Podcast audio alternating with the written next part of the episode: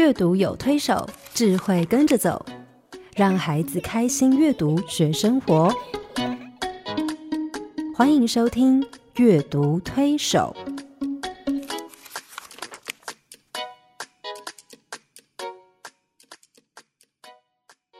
听众朋友，你好，我是黄乃玉。各位听众朋友，大家好，我是刘青燕，欢迎您再次加入阅读推手的行列。嗯，黄老师，我最近常常听到一个词很有趣，嗯，就是还蛮新的一个词，叫“惯宝宝”。黄老师知道吗？“惯宝宝”，嗯，惯哪一个惯啊？习惯的惯吗？不是，惯坏的的惯，那就就是习惯的惯喽。哎，惯 被惯坏了的惯宝宝，是是，嗯，对。哎，其实我觉得把这个。现象哦，嗯，呃，当然我们是在孩子身上看到，可是呢，其实还是大人要反省的事。是啊，因为孩子是大人养成的。对，是。对，所以有时候我们，你知道，这个惯宝宝就是所谓的呃宠坏了的孩子哈。嗯，我觉得现在小孩越生越少，是。那当然是每一个孩子都是掌上明珠，都是宝贝，嗯都是宝贝。那因为这样。家长可能会过度担心，嗯，过度担心呢，就为他们做太多，嗯，于是很多直升机父母就出现了啊。小孩子忘了带什么东西啊，马上送去给他；小孩子出现什么状况呢，马上为他解围。嗯，我相信每个家长都希望小朋友将来可以走人生的平坦大道，嗯，少遇到挫折，少遇到困难，嗯，然后可以走得很顺遂，哈，嗯。可是黄老师，你觉得这样真的对小孩是好的吗？嗯，应该不会吧？应该不会。对，因为我们就剥夺了孩子很多呃在生活中去学习的机会，去突破。嗯，那呃很多大人，也许我们现在因为大人很多呃教育程度都比我们的父母高，嗯，那我们手上的资源啊也比我们的上一辈多，嗯，那。很多时候，在这种情况之下，我们不由自主的就会为下一代做的非常多。可是我们忘了说，其实有时候有一些事情看起来好像很无聊啊，或者是压力很很大。可是也许对孩子来讲，他其实是学习某些品格的很重要的。是。好，所以你不要去看说，哎，叫小孩洗碗干嘛呢？买个洗碗机就好。嗯，啊，为什么要叫小孩扫地呢？嗯嗯，那买一个什么东西，或者是我们花钱请请佣人来打扫就好。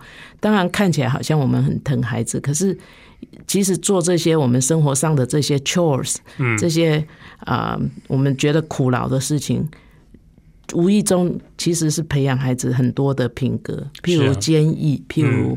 忍耐，嗯。嗯，哎，你讲到忍耐哈，嗯，我我记得有一期看《天亲子天下》杂志，然后你知道老师们在对孩子，就是在谈论孩子现在最欠缺的品格哈，你知道忍耐是排名，就是耐挫力，嗯，孩子缺乏耐挫力这件事情，是现在他们老师们普遍认为小学生面对的品格缺乏很大的部分，在占前几名哈。嗯嗯，我想到有一次一个很有趣的经验是，我到呃一个朋友家吃饭。你知道他们家其实生活条件还蛮好的，嗯，那爸爸工作也很好，然后有一个可爱的女儿，哈，那个女儿是完全是是他手心手背的肉，宝贝的要命的一个女儿，常就是 always 打扮的像小公主一样，很可爱、很漂亮的一个小女孩，那会很多才艺，能力也很好，功课也非常好，所以爸爸非常宝贝她。那天吃饭的时候非常有趣，发生一件有趣的事情，就是餐桌上有。有鱼有肉有菜，哈，嗯，那我们每个人坐前面有一个盘子，然后他爸爸呢，就夹了一块鱼在女儿的盘子里，啊，那个鱼是什么鱼呢？鳕鱼，嗯哼，你知道鳕鱼基本上没什么大刺，都是骨头，对不对？对，它基本上没什么刺，所以你知道他大概是心疼女儿啊，害怕女儿被刺梗到，所以就啊煮了鳕鱼，然后那个鳕鱼就夹了一块在他盘子里面，那个小女孩吃了几口以后，突然。大概是一个小那个血鱼里面的小碎骨，去梗到喉喉咙了。嗯，他就在那边啊啊啊啊，然后呢就说鱼刺梗到喉咙。嗯，然后他就开始哭了。爸爸是医生，很容易帮他处理这件事情。但处理完了以后，那女儿就说她不要吃鱼了。嗯，她再也不要吃鱼了，就开始哭。嗯哼，那他爸爸说不行，他爸爸又夹了一块放着，叫他吃掉。可是他就一直说他不要吃鱼，不要吃鱼。我这个时候就在旁边，其实我有点要看好戏，就是说我要看你这个爸爸怎么处理这个状况。嗯如果你就因为这样跟女儿说，哦，好可怜哦，我们家宝贝，嗯，以后再也不要让你吃任何一条鱼，我们桌餐桌上不准有鱼。嗯，那我想你女儿大概完了。嗯，可是呢，我觉得这个爸爸起码是一个有智慧的父亲哈，就是态度是对的。他夹了另外一块放在他盘子里面，就跟他说吃掉。嗯。当然，一开始女儿会会心情不好，跟他有点争执，说我不要，我不要，我我我还会被鱼刺梗到。结果后来他爸爸就跟他说：“来，那我教你怎么吃鱼。嗯，放到嘴巴里面，用门牙去过滤那个鱼肉。嗯，然后呢，没有刺了以后再吞进去。于是呢，他就叫他女儿吃一小块。诶，第一次吃 OK 就吞进去了。吃到第二口还第三口的时候，他女儿居然从嘴巴里面又挑出另外一个小骨头出来。嗯。你看，他就跟他就很高兴，跟他爸爸说：“你看，真的有鱼刺，我没有骗你。”这样。嗯但是那顿饭吃完以后呢，他女儿讲了一句话，我觉得这个餐桌上的教育就是成功的。他女儿说：“爸爸，我觉得我应该感谢那个鱼刺，嗯，因为他教会我怎么吃鱼。”嗯嗯嗯。所以我觉得，如果在那个他被鱼刺梗到了那个当下。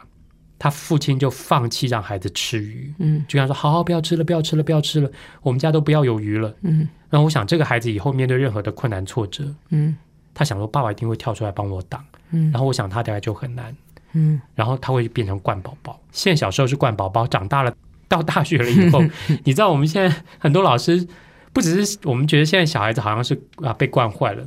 包括很多大学生，其实也是，挫折容忍度越来越低。我不晓得黄老师你在学校的观察怎么样？嗯嗯，其实还是个别差异蛮大的。嗯嗯，因为每一个家庭不一样，跟他念什么学校反而没有很直接的关系。嗯嗯，完全我看的百分之八十以上是家教。嗯，哎。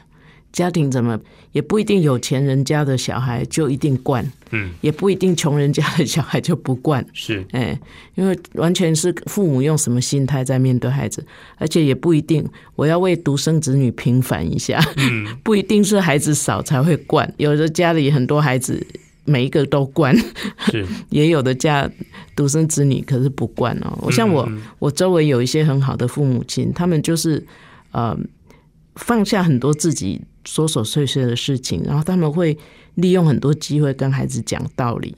是，嗯，像像我有一个朋友，那他小孩也是年纪不大，可是就开始因为有有很多才华哈，那开始呃被一些人注意到。嘿，可是这个父母啊，始终就是在旁边告诉孩子怎么样用正确的心态去面对。被注意这件事情，嗯嗯，所以那孩子就很健康。嘿，那有时候那个呃，他们在生活上也是会有一些困难，嗯，那我我也觉得说，哦，这个父母他们就会在旁边鼓励孩子说，而且他们会问孩子说，你对这件事情的看法是什么？嗯，然后你现在有什么选择？嘿，啊，譬如说他们可能呃有一个比赛。那呃，孩子当然会有压力，是会有一点不想去。那他就会问孩子说：“你现在感觉是什么？”那孩子就说：“很很紧张。”可是你会不会很期望？也会。嗯。那如果那你现在紧张是为什么？因为怕输。那输会怎样？嗯。哦，也没怎样。他们会让孩子去思考。对。然后等孩子把整个事情想过了之后。他就会用一种平常心去面对，嗯，所以我觉得其实家庭教育蛮重要的。只是呃，很多父母可能在过去啊，我们呃在成长的过程中，我们呃可能从媒体，可能从一些啊不晓得什么，我们就会有一个观念说哈，好父母好像就是要呃非常的保护儿女，从来不让儿女啊吃苦，嘿。我们好像从童话故事里面，我们看那个会要做家事的小孩，都是 都是都是继母，对，那然后我们就会觉得说，那我我爱我的孩子，就不要让他吃苦。那我我想这个是需要改，因为我们真的爱孩子，还是要从他的学习的角度来想。是啊，所以包括 patience 啊，这种忍耐呀、忍耐度啊，或者是对挫折的这些看法。其实我们应该站在孩子的角度去看，他需要学，是因为人生再怎么样，任何人都会遇到挫折。嗯嗯嗯那其实最大的快乐就是我们可以把挫折克服掉，是啊，而不是没有挫折。是我我想我们都经历很多事情，然后我们都觉得我们剥夺了孩子的挫折机会，也剥夺了他的快乐。是啊，因为其实有时候在那个忍的当下并不容易了。是也就是说，因为忍是一个忍是一件很不容易做到的事情，我觉得那是一种生命的本质。嗯，那我觉得“耐”这个字呢，强调的就是时间了。嗯因为有时候我们在忍耐忍耐，我们觉得小孩子说：“哎呀，你要忍耐，你要忍耐。”他会说：“那我要忍多久嗯？”好，那那个多久其实就是那个耐哈，嗯你能够耐到多久？嗯如果你忍得过，你耐得过，嗯那也许你会看到另外一番不同的人生风景。嗯但有时候你撑不过或忍不下去的时候，嗯，可能你会把整盘棋都搞砸了。对，对其实孩子跟大人一样，我们都要看为何忍耐啦。对，为何忍耐？啊就是你的 purpose 是什么？你人生的目的是什么？嗯我今天去参加这个比比赛的目的是什么？嗯嘿，我我我今天呃这么辛苦念书，嗯还挑灯夜战，我的目的是什么？是我们如果在在这个中间跟孩子一起去讨论这个东西，嗯，也许他就更觉得忍耐是一个很很值得的事情。对，我觉得另外一方面也希望让孩子去经历这个忍耐的过程，对也就是说，你是不是呃可以就是承受得起这个压力？嗯你是不是可以面对啊环境给你的挫折？嗯你是不是吃得了苦嗯啊？能不能吃苦这件事情？然后你是不是在吃苦的过程里面，你可以坚持下来，嗯，然后达到你的你要达到的目标？对，台湾话说假扣那假报，嗯，对，但是我觉得现在越来越多父母舍不得让孩子吃苦。你知道，我曾经看过一个报道，有的是父母是啊、寒暑假要把小孩送到乡下去，故意让他们去吃苦，嗯去经历那些苦的生活，去学哈。嗯然后这是一个 camp，一个营会啊，让他们去参加这种吃苦的营，然后去去乡下种田啊，干嘛的。三炮，我觉得这个是一个不错的。可是自己舍不得给孩子吃苦，然后送去让别人去 让孩子吃苦。嗯我觉得还是在生活里面，呃，就是是也不是故意让孩子吃苦，我觉得那也很无聊。是就是本来生活就会很多苦，有功课上面的压力，嗯有跟同学处不来，很多辛苦。嗯，那我觉得当父母不要刻意去把那些东西，呃，过滤的太干净哦，嗯嗯，让孩子完全没有抵抗力。对是那嗯，至于暑假要不要去 吃那种暑假的苦，我觉得那个只是一些体验 啦，对对当然，我、嗯。我相信那个营会有时候对一些孩子是会有一些帮助的，他可能会被启发了什么哈。嗯。但我觉得生活上的练习、生活上的经历，我觉得多放手让孩子去经历这些，自己去面对、去承受压力、嗯。去忍、去耐啊，然后呢，去去尝到那种忍耐所带来的那个美好的结果。嗯啊，忍耐之后所得来的结果，我相信这个会变成他很重要的一个能力，嗯，甚至是成为一个很重要的品格。嗯。所以你是说要让孩子学习忍耐，父母要先忍心。是，嗯父母如果不愿意忍下心来，孩子恐怕一辈子都没有办法忍耐。是嗯是，好，我们先休息一会儿。为什么从来没有人来过大熊的家？那小老鼠为什么千方百计要闯进大熊家呢？完全对比的两个人又如何成为好妈鸡？让我们听听金钟奖主持人七燕老师怎么说。古典音乐台阅读宝盒独家订购专线：零四二二六零三九七七。黄老师，你刚刚说一句话，我觉得非常非常的好，就是嗯要让孩子学会忍耐。父母必须先忍心。是，如果父母忍不下心，孩子真的什么事情你都要坐在孩子前面。嗯呃，什么障碍你都要先帮他排除，嗯那孩子永远学不会忍耐这个功课。是，嗯我想我的体会是从自己成长过程，因为我是独生女，嗯那我父母非常疼我，嗯可是有时候他们也会让我去经历一些事情，然后我会听到旁边的人说：“哎呦，林奈干嘛？”嗯 就说你怎么舍得？嗯你怎么你怎么忍心这样？嘿，嗯听起来好像他们是一个很很一对很邪恶的父母。其实我慢慢长大，我就很感谢接他们，嗯，放手让我去经历我必须学习的功课。对啊，我记得我小时候，我父母也是哦，我小学二年级还三年级，他就让我跟我哥哥两个人坐船到花莲，嗯，然后住了一个月，嗯，然后再从花莲搭火车，嗯，回来，嗯。那整个过程都是只有我们两个，他是苦儿流浪记，他们只有在码头送我们，然后在车站接我们啊，然后我们都都是自己去搭车，然后去啊父母亲的朋友那边住了一个暑假。那我觉得那段过程对我来说就。呃，就是一个很好的训练，嗯，就是说轻验过大海，是啊，你讲到我很喜欢的一本书，嗯，我觉得呃，这个故事里面其实就谈到我们刚刚提到的那个那个部分哈，嗯，这本书叫做《杰西过大海》，是格林出版社出的书。我第一次接触到这本书的时候，是因为它的画很美，嗯，P.J. Lynch，对，跟你那个地球地球祷告同一个画家，那是他比较早期的作品，我很喜欢很喜欢这本书。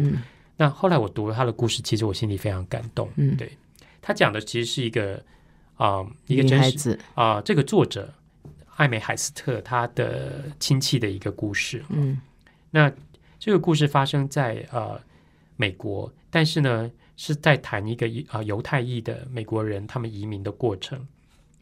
这个杰西是一个十三岁的小女孩。他父母很早就过世了，嗯，那他妈妈过世前把他的那个结婚戒指交给他，嗯，然后他就很很小心的把他妈妈给他这个他的结婚戒指收在一个小的盒子里面，然后他就跟奶奶住在一起，嗯，他们的家境很不好，家里面最值钱的就是一只瘦巴巴的乳牛，哈，嗯，对，那但是虽然家境不好，他奶奶是以帮别人缝蕾丝，嗯。为生，那虽然家里经济情况不好，他也是要让。啊，杰西去上学，每天早上跟村子里面的男生一样去拉比那边上课。嗯，那晚上回到家以后呢，杰西就会在火炉旁边一边念书，然后呢看奶奶缝蕾丝。那杰西就会教奶奶认字，说：“奶奶你也来学认字。”奶奶说：“我为什么要学认字？”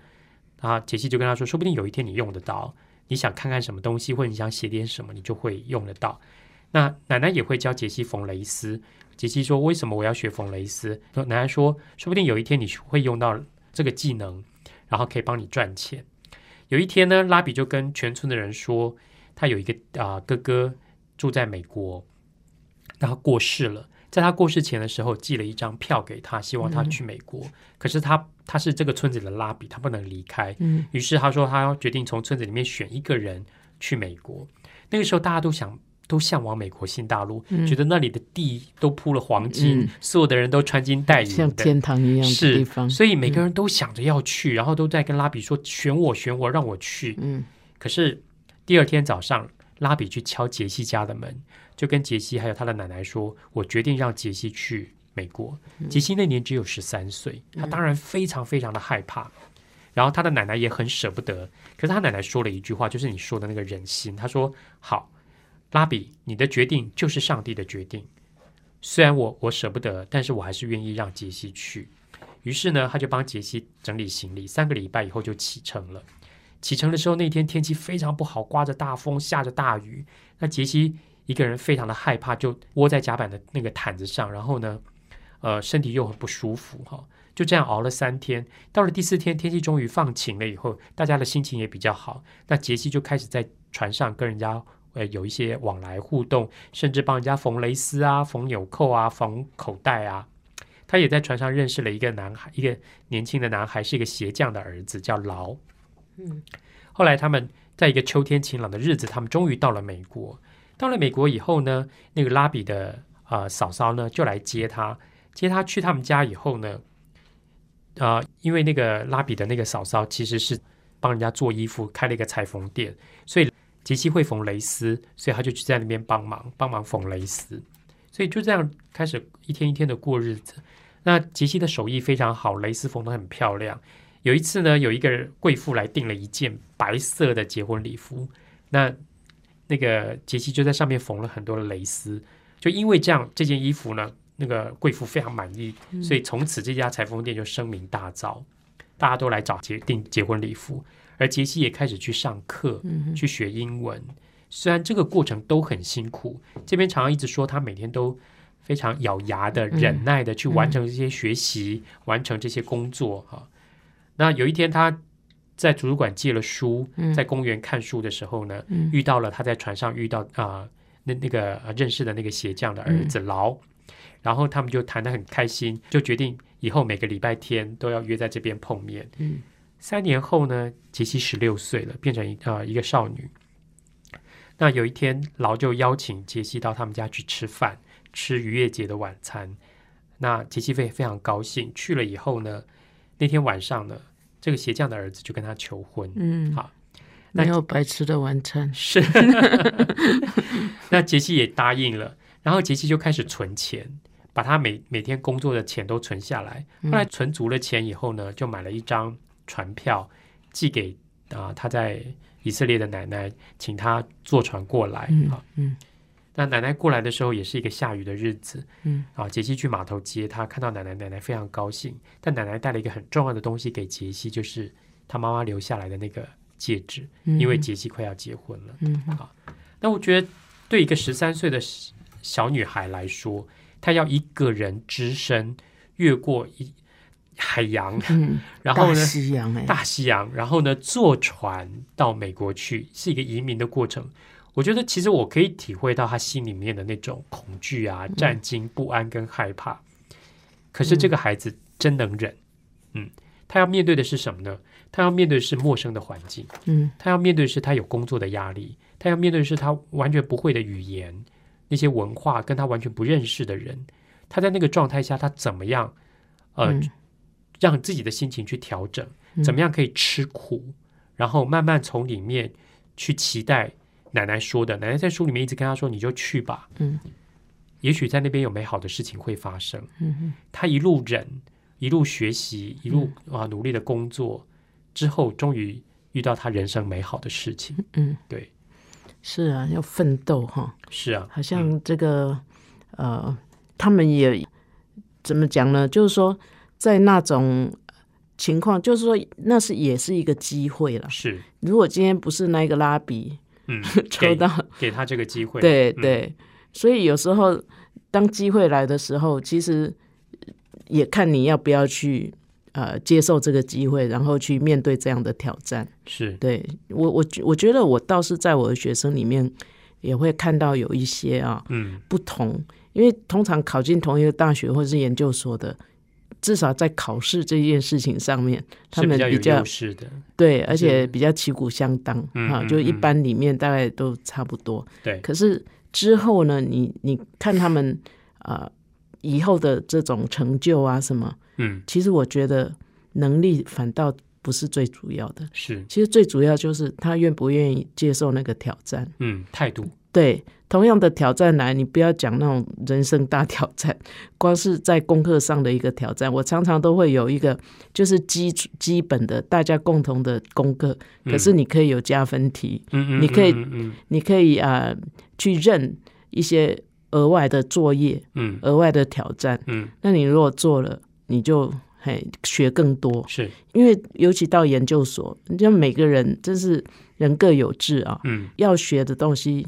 其实是有差别的，嗯嗯。那我觉得，如果把所有学生都做一个同样的要求，那也很累，因为永远有一些很优秀的学生，他可能觉得不够；有一些学生呢，他对自己要求比较低，他觉得太重。嗯，所以我常常会用这种方法。然后我就看到有一些学生，他们真的是有一点自讨苦吃那种，就是说，当挑战在那里，他就愿意啊，他选课他也不会柿子挑软的吃。哎，他重点是看在那个课，啊，是不是他很想学的？然后他能够呃呃付出，他就可以学到。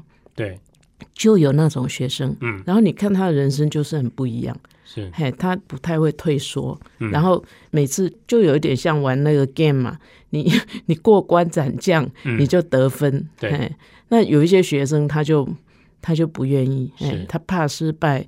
然后他没有办法忍，不想吃苦，对，不想吃苦，对，那那那他就大概就停在那里了。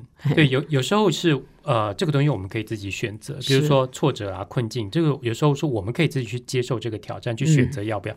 可是有时候啊，人生这种啊挫折困境是突然就从上头浇来的一片热 一一盆热水，嗯，你完全没得选择，你就必须去面对。可是如果他平常就有这种呃面对挫折的训练，真的一个意外的 意外的挑战来的时候，他也比较敢，对，他也比较敢，他也比较能够呃忍耐，是，他也比较能够忍受那个挫折。对，对我我想到我我们去年谈过的一本书叫《柠檬的滋味》，是。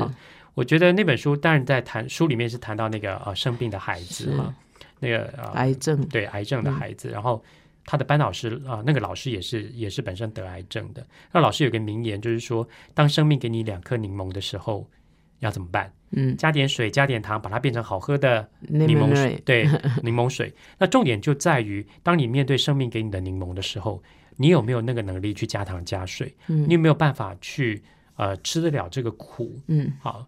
不只是能够忍耐，你还要在里面想办法加糖加水，让它变成好喝的柠檬水。苦中作乐，对，能够苦中作乐。嗯，我那时候我记得我跟小朋友在分享这本书的时候，我就问他们说：“你们有没有遇过生命给你的柠檬？”就好几个小朋友就分享有。那我想小朋友分享的大概就是他们现在遇到的一些状况。嗯，比如有我记得有个小朋友跟我说，他遇到这辈子最苦的柠檬是什么？肠病毒，肠病毒。那他说他在医院住了五天，住了一个礼拜，将近一个礼拜。我说那你怎么加糖加水啊？嗯，他说哦，爸爸帮我加的。我说爸爸怎么帮你加？他说爸爸请假了一个礼拜，嗯，一个礼拜都在医院陪他。嗯，那对他来说那是很好的糖跟水，因为平常爸爸不可能这样陪他。还有一个小朋友说，呃，有有一个小女孩说，她你知道这个小女孩很辛苦，因为她有异位性皮肤炎，嗯，而且很严重。你知道异位性皮肤炎，他身上几乎我那时候认识他的时候，他身上没有一块皮肤是完整的。嗯，冬天的时候，你知道，当冬天的时候，大家要盖两床棉被，他呢身边塞六个冰袋，然后每次洗热水澡啊，一洗澡他就开始哇哇大叫，开始哭，抱着他妈妈哭哈。那我就说，对，这个真的是需要咬牙忍耐。嗯，这个孩子真的很辛苦。可是我就问他说：“那你是啊？”这么苦的柠檬，这么酸，这么苦的柠檬，呃，有没有人帮你加糖加水，或你怎么加糖加水？嗯，他说有啊。他说他不晓得这个算不算，就是你知道，那个异位性皮肤炎的孩子很怕热，所以每年暑假的时候，他爸爸就把他带到澳洲跟纽西兰去度假。嗯，就是就过两个两个月最热的暑假。所以我觉得对，这就是在痛苦的时候，你可以找到水跟糖这样。那有的孩子面对宠物死亡啦，或者是父母离婚，嗯，这个都是他们生命中必须承受的柠檬，嗯，那是不是可以忍？是不是可以呃耐得住？嗯，好，他们是不是可以面对这样的挫折跟困境？嗯，甚至或者是自己找来的挑战，自己去选择的挑战？嗯，我觉得孩子如果可以度得过，可以过得去，而且他可以把这样的特质培养出来，嗯，我相信将来长大以后。我们可以很放心的放手，因为他们可以好好的去面对他们的人生，不管遇到什么事情，他们有能力去面对，即便再大再难的挑战。嗯。嗯，那个刚刚这个杰西过大海，其实我我常常在想，有的人看就会说，哇，女孩子哎哈。因为有的人会会觉得说，好像男生你比较会让他十三岁一个人跟着人家对去去漂洋过海，嗯，可是尤其是女生，哎，我想很多父母会比较担心。可是我们也在我们的周围或是在图画书里面看到，其实很多的耐力超人啊。好像也是女生哎，是，嗯，我想就我们家的例子来说就是这样。我常常觉得女性有一种男人没有的特殊的韧性，这是上帝赋予的哈。嗯，包括啊，我们家在啊面对我哥哥过世的时候，其实你知道有一个亲人家里面的核心的亲人过世了，那个家是会崩溃的。嗯，其实我父亲就整个崩溃。嗯，可是呃，当时把我们家撑过来、撑起来的。其实就是我母亲，嗯，那我母亲她的那个，我真的不知道她那个坚韧的毅力是从哪里来的，从神而来。对，我后来看了以后，我觉得只有一个理由，就是从上帝来的。嗯，那上帝给他这个很特别的能力，嗯，让他可以把那个家撑起来。对啊，那可是上帝造人的时候，先造亚当，再造夏娃。嗯，造夏娃的时候，就是要成为亚当的帮助嘛。是，那那个帮助人的。当然要有耐力啊。如果如果夏娃 一个女人，她她没有耐力，她怎么帮得了亚当呢？是啊，可能哎，我我想我们在生活里面也看到很多夫妻也是这样哈。我蛮喜欢看有有一些电视节目，他们在嗯，可能在讲台湾的一些人的奋斗史。嗯，嘿。我非常喜欢在那里面看那个夫妻两个人在共患难的时候，嗯，他们怎么去发挥？嘿，可能男人还是在那里停在前面，可是其实后面那个女人用她的韧性，你刚刚提到那个韧性，嗯，就撑住了，嘿，就把它撑住了。对，所以我们可能外表看起来还是哇，那个男人。很厉害，他撑过了那些苦难，然后他后来事业成功了。嗯可是我觉得懂事的男人，他也会特别提到，当时如果不是我老婆，嗯，嘿，我我是没有办法的。我觉得是呃呃，会有一些有一些男士会坦白的这样说哈。对，所以我我想呃，真的男女天生就上帝给我们的能力是不太一样。嗯。那图画书里面，好像我现在想起来哦，嗯。我这个努力的想，呃，费力的想，很多在讲这种忍耐的其实是女生哈。是啊，其实呃，你刚刚提到那个是比较正面的例子。我我在现实生活中反而我自己身边看到很多是什么？一个家里遇到状况的时候，落跑的通常是。爸爸对留下来忍忍着很对，把这个家持住守住的，通常都是妈妈。就像个母鸡，它要呵护小鸡，它一定不能跑掉。对，所以我真的很佩服女性有一些这些很特别的上帝赋予的特质。你刚刚说的没错，在图画书里面，你要找这些故事哈，特别是坚忍的，嗯，或者是很忍耐的，或者是像刚刚解析过大海这样的故事，其实大部分都是女性哎，嗯，对啊，因为我接下来要讲的这本书。也是女性，嗯，这个女性可能这位女士可能大家并不熟悉哈，但是呢，我想也许在美国，她在美国的黑人的奴役的奴隶的奴役史中哈，她其实是一个非常重要的角色哈。这个人是谁呢？这个人叫海利塔布曼，嗯，海利塔布曼她其实是一个黑奴，嗯，她生于一八二零年，那一八二零年出生，你知道那个时候在美国黑奴是很没有地位的，嗯。他其实是可以被任意买卖，是。他没有自己的身份，他没有自己的呃生活的主权，他就是奴隶，他就是奴隶，而且这个身份是世袭的，嗯，就是你是奴隶，你的嗯后代通通都是奴隶，嗯，那因为海利塔布曼生在一个奴隶的家庭，所以他从小呢就必须跟着爸爸妈妈在农场里面工作，他的工作是什么呢？是照顾烟草田。好，照顾烟草田，所以每天都要非常非常的辛苦的工作。在海莉七岁那一年呢，他的主人把他出租给隔壁农场的一对年轻夫妇。嗯，因为那对年轻夫妇刚生了小 baby。嗯，那海莉就被出租给他们两年的时间，为期两年。哎，海莉的工作是什么？负责照顾那个小 baby。嗯，特别是晚上的时候，半夜不能让他哭。嗯，只要他一哭。把主人吵醒，他就完蛋了。嗯，他就要挨鞭子，被打得遍体鳞伤。哈，这边有一张图，其实画的很写实，就是海莉抱着在哄那个小 baby，女主人在睡觉，手里握着一条鞭子。嗯，这是事实。哈，嗯，好了，好不容易熬过那两年，忍过了那两年，它终于又回到自己的呃主人的农场。那个时候，它的主人就请它去负责照顾苹果园。嗯，你知道那个苹果园，到时候那些苹果树每年结果的时候，哇，整棵树都是红彤彤的苹果，非常诱人，对不对？嗯。可是海丽要负责摘苹果，可她不能吃苹果，嗯，因为奴隶没有这样的权利，没有这样的资格。嗯。海丽常常心里愤愤不平的是，她在这边辛苦的工作，在这边摘苹果，照顾苹果园，没有一颗苹果是她可以碰的。可是屋子里面那些白人什么事情都不用做，嗯，他们却可以享有所有的苹果，嗯。于是海莉有一天呢，心里面就下了一个决定：是无论如何，我今天一定要尝一尝苹果的味道到底是什么。于是呢，他就看着主人离开的时候，看着主人离开的背影，于是他就背对着主人，拿了一颗苹果就咬下去，嗯。可是就在他咬下第一口苹果的时候，一个鞭子狠狠的抽在他身上。他被苹果大概很脆，对，大声，嗯，结果呢，就一个鞭子狠狠的抽在他身上，他主人回过头来，正好看到他在偷吃苹果，就把他毒打了一顿。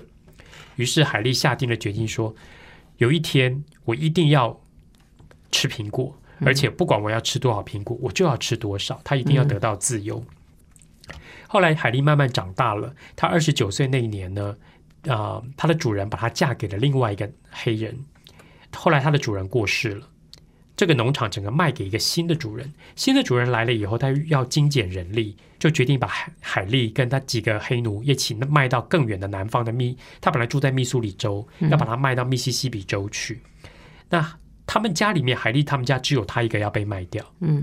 他的先生跟他的小孩要留在这座农场，主人要把他卖到密西西比州去。嗯，而海莉觉得说，这样与其这样，他倒不如逃亡哈。嗯，于是呢，那个时候呃，在美国的黑奴时期呢，很多黑人会从南方逃到北方去，因为北方比较自由，北方是反黑奴的。嗯，所以他们会透过很多地下铁道的方式，地下铁路的那个。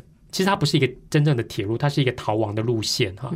在那个逃亡的路线的过程里面，会有一些人愿意协助他们，帮助他们，让他们可以逃亡。这样，于是海莉就决定要逃亡了。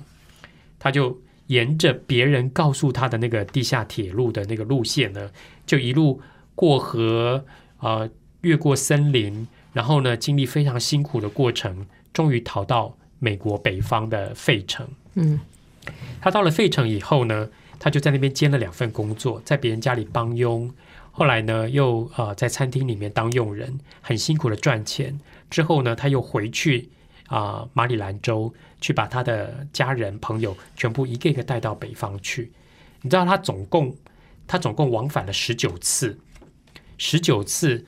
黄老师，你知道他带了多少黑人的这个得到自由吗？很多很多，三百多个人。哇，是。他总共带了三百多个黑人得到自由，他总共往返了十，你知道每一次都非常危险，嗯，然后呢，他却完全不害怕，然后呢，带他们让他们得到自由。结果后来海莉啊，在中年以后，她终于买了自己的第一间房子，嗯，你知道她买了第一间房子，就在院子里面做一件 她一直想做的事，就是是种苹果树，是她就在她的院子里面，跟她院子前面的道路两旁种满了苹果树，嗯。而每年苹果结果的时候，他就开放给所有的人，不管是男人、女人、老人、小孩、白人、黑人，通通可以来摘他的苹果。然后这个苹果自由的跟大家分享。你知道这个苹果树到现在还在。嗯，他们美国人都称这个为自由的苹果。嗯，对，是海莉的苹果。嗯对。那海莉其实真的很不容易，因为呃，尤其是他后来。逃亡又回去带他的亲人，这个过程，每一次你知道，他每一次逃亡回去，嗯，回去带他的亲人逃亡的时候，他都要做不同的打扮、乔装，嗯，然后他要走不同的路线，嗯，因为他没有一次被抓过，所以美国警方那个时候一直在通缉他。你知道通缉的呃那个赏金有多少吗？当时的四万美金，嗯，四万美金等同于现在的一亿两千万台币。他身价很高，是身价非常高，嗯，可见他他其实是非常有智慧，而且但是他逃亡的过程并不顺利，嗯，每一次都非常非常的辛苦。我其实呃这边还有另外一本书，就是在描写海利逃亡的第一次逃亡的那个过程，嗯嗯，这本书叫做《自由之路》，是道生出版社出版的。那这本书呢，这本书的作者把海利第一次逃亡从马里兰州逃到费城的这个过程。啊，把他的整个心路历程都写出来，包括他心里的恐惧、害怕啊，他他所面对的各种压力，他在面对生病痛苦的时候。他怎么办？他，他整个过程都是他跟上帝之间的祷告，嗯，从信仰上去得到力量，嗯，而他跟上帝的对话过程里面，他的信心越来越增加，他也越来越能够面对他所遭遇的这些痛苦，也越来越能够忍耐，哈，嗯哼，对，其实忍耐，听你这样讲这个故事，就是说，他其实并不是我无知，是。不是只是呃笨笨的人，他其实是很知道他在面对什么，他知道他这些行动会给他带来什么样的危险。嗯，可是他还是因为他对他内心里面，我觉得那个是内心里面的力量，是。嘿，以至于让他可以忍受那个压力，嗯，而不是一种无知，好像以 以为以为没事，然后呃去做这些牺牲，对。嗯，对，所以我想，呃，呃，这个海莉哦，呃，他为什么呃会受到这么多的敬重？嗯，当然一方面他把他的生命哈呃真的是奉献出来耶，因为他自己吃过那个苦，嗯，哎，他用他的心去体会这些其他跟他一样是黑奴的人的苦，对，所以他知道他做这些事情的意义，所以那个忍耐的力量就非常的大。嗯，所以其实海利后来被啊美国黑人封为摩西，就是黑人的摩西 哈。嗯，对他就像那个摩西带领以色列人出埃及一样，那他其实就带了这些黑人啊顺利的逃亡到北方，然后得到自由。嗯，我在跟小朋友分享这个故事的时候。有一个小朋友，我在跟他们讲说海莉逃亡这件事情是到底对还是不对？因为你知道他要逃的时候，甚至他先生要去告密，说如果你想你要逃，我就去告诉主人。他先生要出卖他的，可是他还是义无反顾的去做这件事，因为其实他先生也是爱他了，因为怕他没有逃成回来被抓回来，不死也有半条，只剩半条命了。是，所以对海莉来说，他要冒一个非常大的危险，他要承受非常大的压力。他要能够忍耐所有的痛苦哈，嗯，所以我那时候在跟小朋友讨论说，你觉得海莉该不该逃？嗯，小朋友说他要逃啊，他一定要逃，不逃的话他会被卖到更南方的地方，受更多的苦。可是他要逃，他要面对很多的危险。嗯，可是有一个小朋友讲了一句话，我觉得他说那是他妈妈告诉他的，但我觉得他妈妈真的把他教的很好。我说他说海丽应该要逃，他一定要做这个决定。嗯，我说为什么？他说因为我妈妈说。对的事就要勇敢去做，是 是，这个妈妈教的真好。是我说 是哎，对的事就要勇敢去做。有时候我们面对对的事，可是我们却没有勇气去做。有时候我们面对对的事，觉得那好难，嗯，我觉得做起来好苦，我会去经历很痛苦的过程，我们就不想做。可是海丽去面对一个对的事，嗯，她很勇敢去做，嗯，那然后她可以啊咬着牙撑着，嗯，忍耐着去度过那个过程，然后去得到美好的结果，就有点像那个。杰西过大海一样，嗯嗯嗯，这两个女人一白一黑，都很了不起，都很了不起。嗯，是对，所以其实我想忍忍耐这件事情，就像黄老师说，它是一个内在的力量。嗯，当这个内在的力量呃被激发出来的时候，或者是我们可以把这个力量啊发挥出来的时候，其实我相信我们面对人生的很多的困境、很多的挑战，嗯。很多的挫折，嗯，我们都可以想办法去度过它，嗯，而且我相信，当我们度过了以后，其实就像杰西的奶奶说的，都会有美好的结果在那边等我们，而那是另外一番。啊，人生的风景是你走平坦大道不太容易看见的，另外一番人生的风景。对，所以我要好好思考，就是对面临一些啊抉抉择人生的抉择的时候啊，不要那个柿子挑软的吃，对，还是要看看那个目的是什么。是，就容易的事情，呃，如果没有意义，也不需要去做。嗯，即使困难的事情，如果真的有意义。我相信我内心里面，上帝会给我这个坚韧的意志，嗯，去把它完成。是的，黄老师说的真好，是谢谢你做了这么好的结尾，谢谢刘老师。好，我们今天就到这里告一个段落，接下来听听看黄老师有什么小叮咛。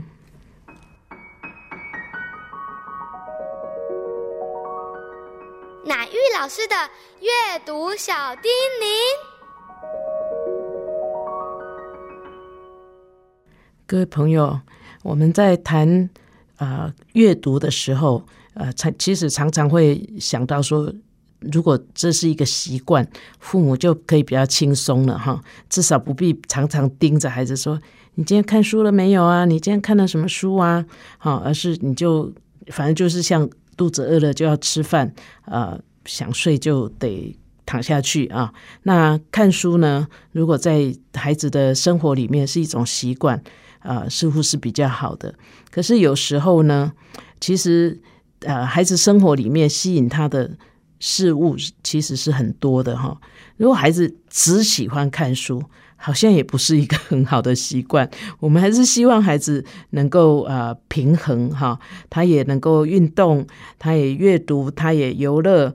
他也呃发呆啊，种种的，因为我想呃，我们生活里面有很多不同的压力啊，在不同的时候，我们需要有不同的方式来解除这些啊内心的压力，甚至承受这些压力啊，甚至啊借着做一些事情，包括阅读啊，包括括运动啊，包括呃玩耍哈，包括聊天，来产生那个内心的力量。啊。所以我想我们在生活里面哈，不妨观察孩子，嘿，他在。面对什么样的压力的时候，他通常是用什么样的方式？哈，他的习惯是用什么样的方式去产生啊那个面对的压力？啊，当我们啊观察到这些的时候，你就越来越能够在孩子需要的时候，你提供给他所需要的，而不是去帮他老是在帮他灭火，帮他解决问题。本节目由 FM 九七点七台中古典音乐台制作播出，邀您一同享受阅读，丰富孩子的生命。